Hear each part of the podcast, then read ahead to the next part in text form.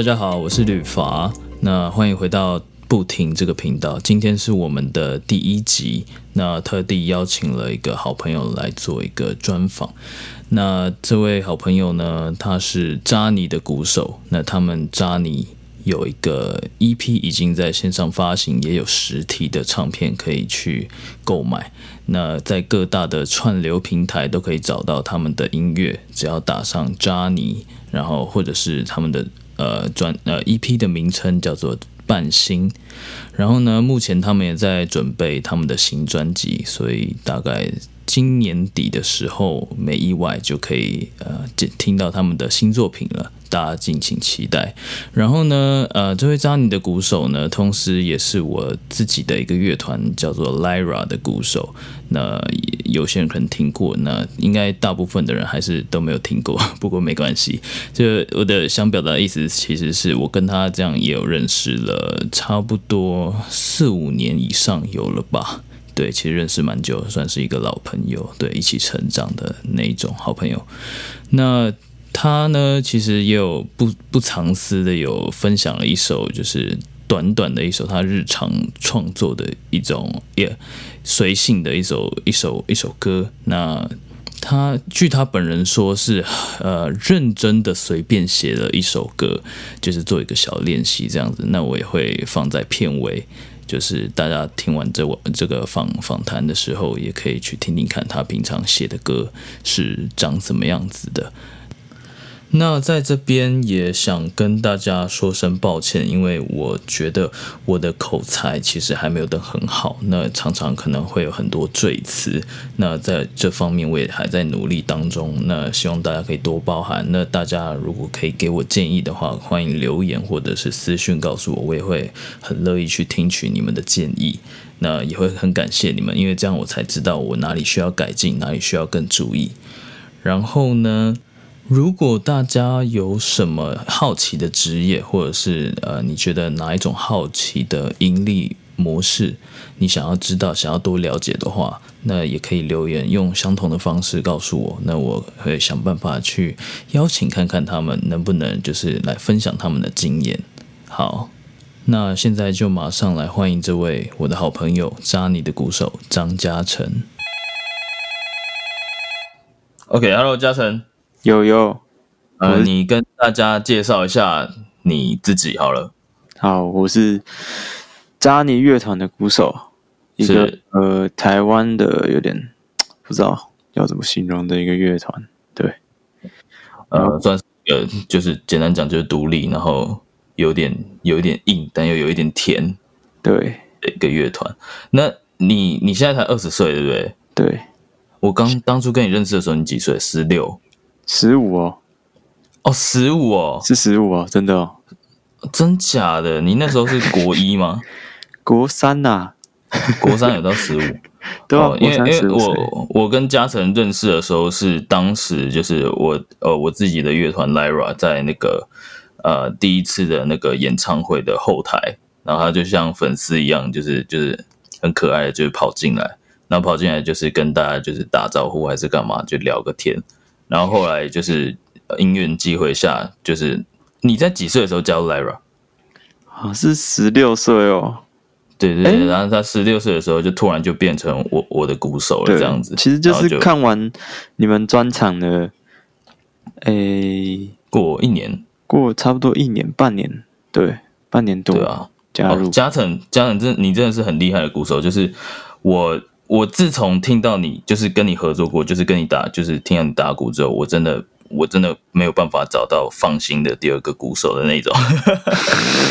就你如果要找到我，应该第一个问你吧。如果说我今天要组一个新的团，我会第一个问你说：“哎，那个可不可以帮我介绍鼓手？因为我真的我自己找的话，我找不到。”你太浮夸，没有，我认真的，认真的。你可以问我，然后我介绍更厉害的鼓手给你。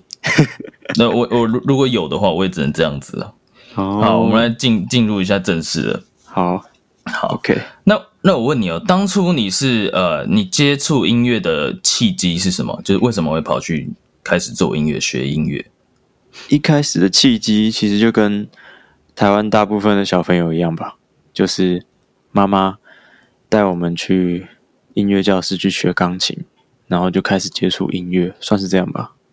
那你怎么会开始走向就是呃做独立音乐这件事情？还是说你当时其实没有想得过要做独立音乐，你就只是想做音乐？我先讲一下我学乐器的过程好了。从我小学二年级开始学钢琴，嗯，然后到我小学六年级，也就是大概十二岁的时候，我在街头看到那个街头艺人鼓手曼青陈曼青，然后就觉得打鼓很帅，然后我就拖着我妈说，我不想学钢琴我要学打鼓，也就是在 同一家音乐教室里面学。嗯，那时候跟一个老师学，我忘记他叫什么名字。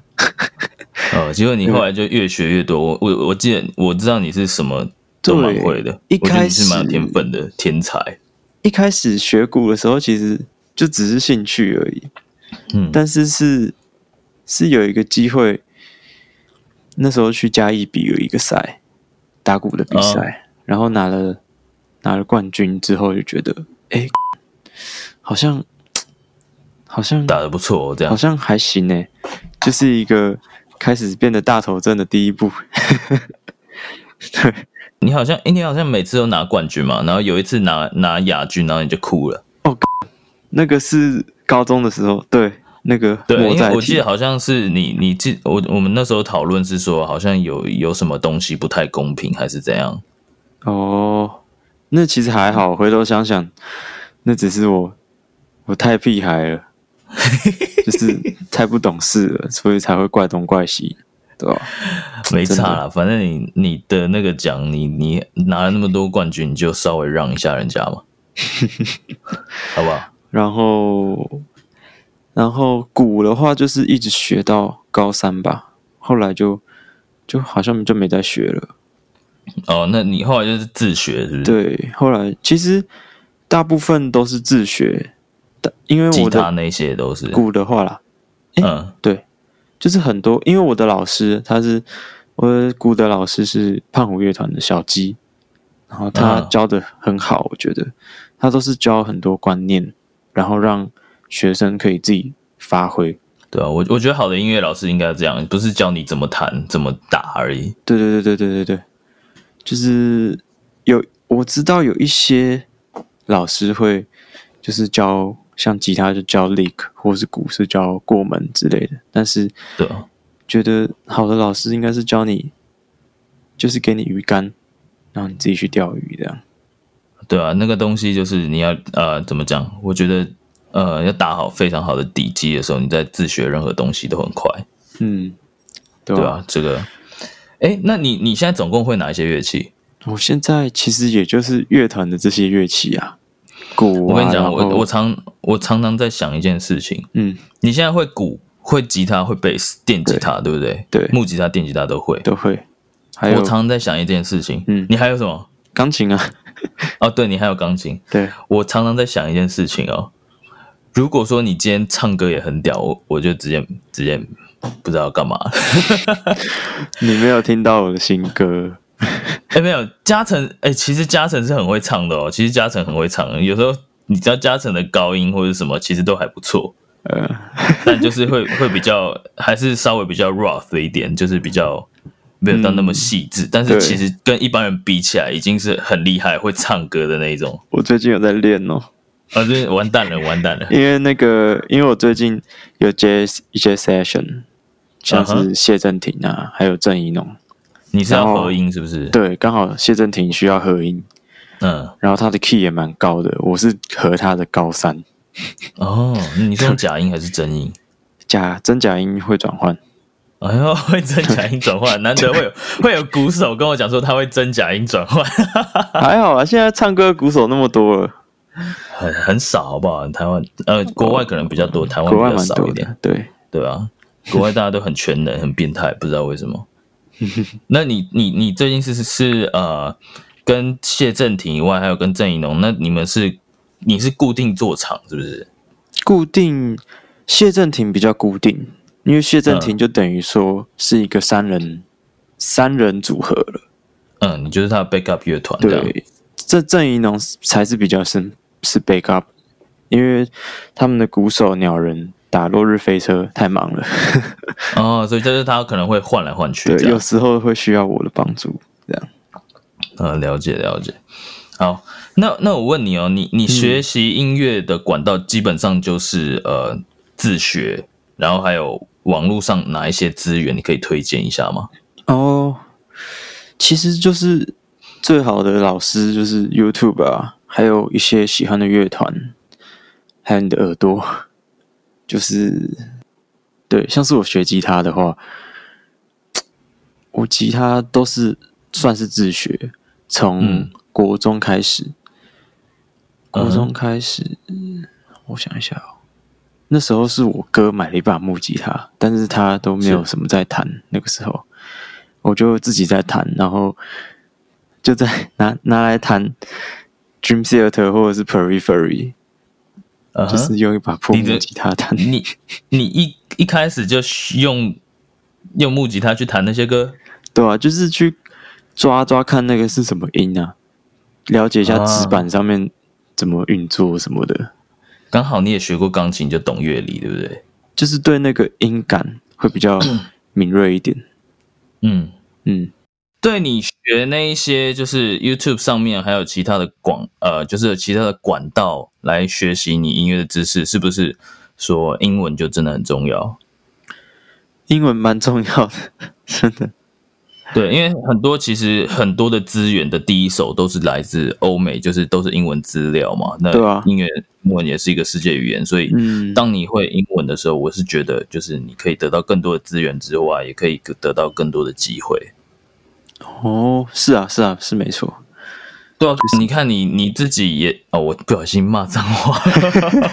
还好吧，这个 第一次啊好 podcast，OK，反正就是我我记得你也是，就是呃，可能就是看了很多之后，你也会学到一些，就是例如说关于专关于专于音乐的一些专有词所以对那学那些，就是基本上我觉得英文还是要有一定的基础，才可以去嗯就是了解很多就是你关于专业领域上面的一些事情。对，这样谢谢我妈妈，小学的时候就带我去补习，所以有一个还听得懂的底子。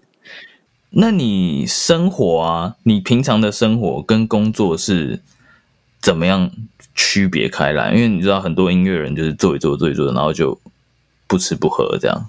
啊，其实我我自己也还在找一个平衡，这件事情蛮难的，就觉得生活这就就觉得很像混音，怎么说？很多事啊，这不不只是两件事，生活和工作，有时候还有很细的，生活很细，然后工作很细，要怎么分配好很多时间，然后让自己不要累。看我，我觉得我我我自己都还做不好，有些时候你是说就是可能音乐方面就有，例如说你接的专案，然后你可能还要练，就是你你去人家帮人家打鼓的，帮人家做乐手的，就是歌，然后你可能要练团，然后你又要同时又要写自己的歌，然后重点是还会有很多就是除了大大除了音乐以外，很多大大小小的事在乐团里面、对要去处理，对吧、就例如说业务啊、广告啊那些还好，是，我的团员做的，只是就是像像是有时候写歌，灵感一来了，你就会忘记睡觉，这真的哦，真的没办法哎、这方面真的是无可无可避免的，毕竟灵感这种东西。对啊，好难哦，但你还是有睡有饱还是有睡饱，还是有睡饱啊，就直接睡到很晚起来这样。对，好，那我们来谈谈论一下，就是你现在目前任职的乐团嗯，扎尼好了，你你在里面是担任呃鼓，手，是有时候是鼓手，对然后有时候是大家的 producer 这样。那那你在里面有做什么工作呢？就是帮大家制作 demo 啊，还有一些就像是是制作人啊，船里面的制作人。那我可以问一下，就是你们这个乐团是怎么样从就是还没有人知道的乐团，到现在已经就是看已经被五月就是五月天的阿信注意到这样子吗？我也我也不知道哎、哎，你们你们一一路走来，你们不知道是是怎么了？这样我们一开始发了四首歌啊，EP，我们的半新的 EP，是然后半星这首歌好像就是不小心大家比较多人听到，然后阿信那时候也听到了，就在我们就就私讯我们的 Facebook 的粉丝专业，就说有兴趣想跟我们合作这样。就哦，所以你们现在已经有在跟他跟他合作是是？有在密切互相关注中，他还有追踪我们的 Instagram，哦，那很厉害，很少人玩独立音乐玩到人家蛮 shock 的。被，对啊，毕竟也是就是非常值得尊敬的一个就是台湾音乐圈的一个前辈。是。我们现在，我们现在刚好也在做专辑，下一张第一张专辑，对，就从嗯，我们四首歌，因为我们的 EP 四首都蛮不一样的，然后过了两年，嗯又变更不一样了，所以我觉得怎么个不一样？要不要透露一点？每每一首歌都蛮不一样的，但是又会在每一首歌找到一点点脉络，会有一个连接性，是不是？对，蛮神奇的。那你做的这张专辑是概念性的吗？还是就是一个汇集歌曲汇集而已？这张专辑算是一个汇集哦，因为我们的专辑名字也会是一个汇集的名字，哎呦，那那你有你有预计什么时候会发布？应应该十月、十一月就一定要发布了，十月、十一月哦，大家等一下哦，这扎尼的新歌。希望在发布的时候，应该会有，到时候会有表演的资讯，你再就是对，希望可以顺利产出。现在有点难产，因为难产是不是还好啦，时间还够，你的你的执行力是很高的。没有硬碟坏掉，哦，对这件事情我知道，光是修硬碟还有很多东西救不回来，对不对？是吧？做音乐的事，做音乐真的要好好有整理档案的好习惯，还有备份的习惯。对，平常就要做好备份啊。哎，那、嗯那我问你哦，你们是就是你们乐团的获利模式跟来源是哪里呢？除了就是，例如说，第一个重点一定有音乐季的邀请嘛？那你你们还会有其他的演出或者是其他方式来获利哎，吗？其实我们获利方式应该算是蛮单纯的，就是大部分是来自演出，然后演出就会有自己的巡演啊，专自己的专场。那 自己的专场有时候会、嗯可能就没有什么获利，然后还有一些商演啊，那一些校园场，对，然后还有比较特殊的会才会像是阿信找我们去编曲或是搭饼乐器，这也是一个收入来源。对，是那那你们这样子团员全部都目前都是全职做音欸乐吗？曾经有三个人全职做音乐，但是我们吉他手现在不是你还有那个乐饼，就是扎你的吉他手，还有那个罗西。呃罗西，他们你们三个现在都是全职吗？嗯没有做音乐？后来乐斌回去上班了，对啊，哦，真假的，然后 罗西是不错了。罗西现在算是全职，但是他有在兼职教课，对，但是都是音乐相关的，对。就就是教音乐，对对对，我觉得这样也不错啊，就是大家都还是可以用各种嗯我方就是式去获利，全职，我现在对啊、你就是全职，真的是在做音乐的人。对你好像没有在做教学什么的，蛮想要，我就是喜欢交流，但是我我有点怕教学，会怕教坏人，怕误人子弟吧。不会吧？你你你不出来，你我觉得你还你再老一点，有空的时候出来教一希望教经验多一点的时候再教。对啊，而且而且你也知道，要教那个东西，要教学这件事情，其实最重要教的也不是技术，是观念还有概念，那就是些。会教的老师，其实不一定要打得好。对啊，现在很多现在很多打的不好，还出来教人家技术，你知道吗？嗯，对啊，那种吉他拍子弹不准的，或者是那种音听不出来自己弹错音的那种，哦，我以前就遇过、啊。老实说，我以前有这个好吗遇过。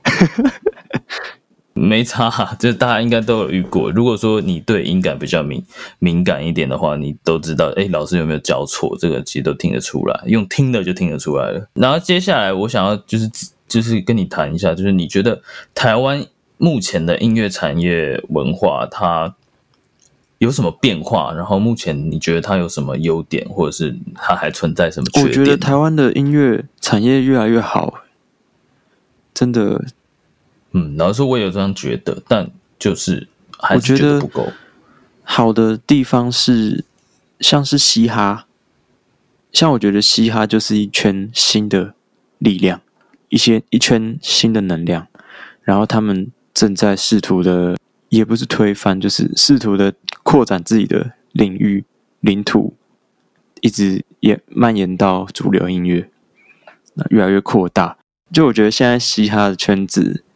就做的蛮好的，然后，嗯，他们就是一个新的力量在扩展他们的领土，然后蔓延、蔓延、扩张整个主流音乐圈。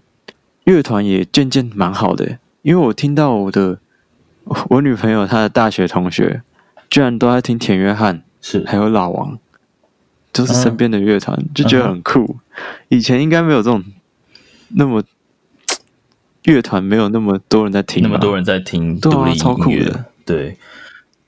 而且你会发现，现在近年来金曲奖很多得奖的开始都是独立音乐，就是独独立音乐团或者是人了。这是以前根本不可能会发生的事，就是几乎不会发生。以前都是一些一线的流行歌手，但是现在很多很多年轻的，就是自己出来玩音乐的，就是甚至是没有公司的。都已经可以去，就是拿到这些，例如说很很重要的奖项。那那我觉得这其实跟台湾整个大音乐圈的整个产业的一些前辈他们的观念其实有有一些改变。就是像你看那些一线的老师啊，什么什么老师，什么什么老师，他们应该也都是做评审的。那他们自己本身应该也是主流音乐的主流歌手，或者是呃，就是以前都是听主流音乐。那代表说。现在就是那些前辈，他们也知道说，就是时代在改变，那可能他们对音乐的观念也不能这么的死板。那他们可能也有接触到可能国外的资讯或者什么，所以才可以慢慢去颠覆整个市场。所以我其实是蛮开心的，因为就是近年来常常看到，就是所有基本上得奖的，好像都是独立音乐人，对啊。对，不管是饶舌还是乐团，然后当然当然，而且他们的入围都是没有没有把你分开，就是你可能就是哎主流音乐人，那你可能跟独立音乐人。可是老实说，你真的要分，你也不知道怎么分，因为如果说你虽然说你今天是独立，你没有你没有公司，但是说你换句话说，他自己就是一个公司。是啊，对，所以你也很难分，因为哪一天就像饶舌一样好了。呃，他以前不是主流，嗯，我可以这样讲吧，他以前比较算是，就是可能就是有有一批听众，对对对对对，就有一批听众会去听，但是可能不会像现在那么多。但是当当现在呃整个文化这个饶舌文化被串起来的时候，那现在是越来越多人听，那你也可以说它就是已经成为一个当代的主流，对啊，我就觉得这还不错了。那什什么事情都还是蛮有可能性的。现在的观众的接受度也越来越多元了，应该也是跟文化或教育有关系吧？对，我觉得还有还有一件事就是网络的发达吧。嗯，是啊，对，以前好像还没有这么回事，而且然后现在串流音乐越来越多，就很多都会推荐一些自动推荐一些比较不一样的歌曲。我是不知道以前啦，但是听我们团贝斯手说，就是。以前听乐团真的很少哎，哦，对，十年前真的非常少。我开始听也至至少，呃，七八年前，我那个时候是刚开始听而已。就台湾的乐团，对，那个时候就很呃，台湾的我还那时候还没在，没什么在听，因为那个时候还很少，刚刚要刚刚要崛起而已。对啊，你应该也了解，就是那个时候比较少人在玩乐团，然后刚刚要玩，然后一开始玩可能就是。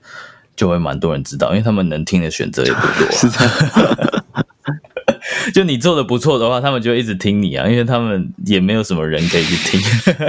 刚开始是这样，诶，你可能就一个曲风，呃，一个国外的曲风里面，你台湾就怎么只能只出现了这么一团，所以就只有你可以听。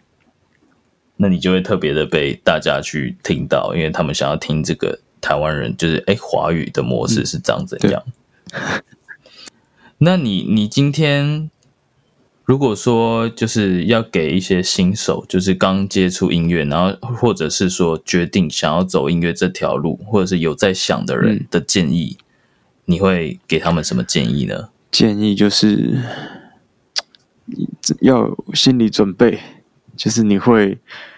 不停的 fuck up，然后不停的怀疑自己，然后找到让自己肯定自己的地方。那你中间这个过程，你大概花了多久？一直持续到现在还是这样，但是它是一个周期，一个周期的。我觉得。那你在做这方面有什么 routine 吗？routine 哦，因为我觉得音乐就是反映你的生活，然后。